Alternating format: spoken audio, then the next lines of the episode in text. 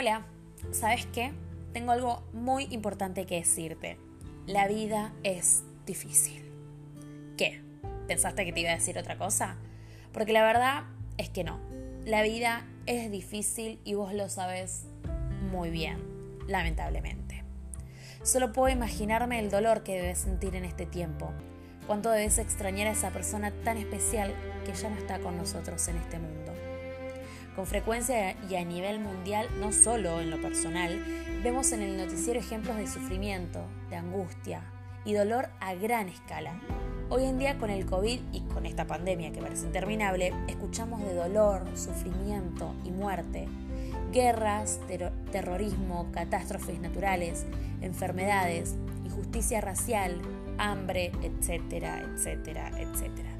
La lista es muy larga, lamentablemente. Y en estos tiempos cuando tanto dolor se hace presente en el mundo y aún en la vida del cristiano, es muy tentador preguntarse, ¿dónde está Dios? ¿Él no se preocupa por la cantidad de personas que sufren en el mundo? ¿No le importa tu dolor y mi dolor? ¿Acaso escucha las oraciones? ¿No va a hacer nada con el tema del COVID? ¿Va a permitir que más personas enfermen y mueran? Y de manera natural, en vos y en mí surge la pregunta, ¿dónde está Dios en medio de todo esto? ¿Por qué permite que a vos te pasen estas cosas?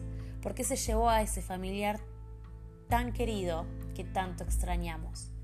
Déjame decirte que en medio de tus dudas, de tu dolor, de tus preguntas y de tu vacío, Dios está presente. Dios está cerca. Sí, la verdad es que quizás no lo sientas, pero Él está muy cerca tuyo.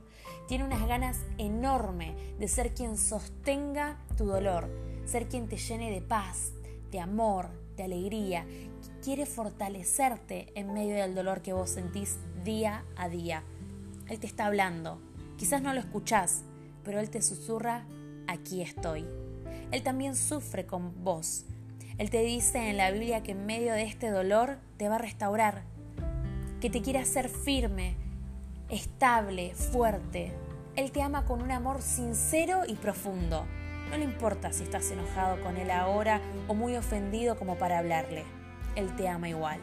Él mismo te dice, no temas porque yo estoy contigo. No te inquietes porque yo soy tu Dios. Yo te fortalezco y yo te ayudo. Yo te sostengo con mi mano victoriosa. Recordá que a los que confían a Dios Él les promete que renovarán sus fuerzas, volarán como, como águilas, correrán y no se fatigarán, caminarán y no se cansarán. Solo en Cristo hay descanso en medio de tu dolor. Solo en Él hay restauración. Solo Él puede encaminar todo esto a bien.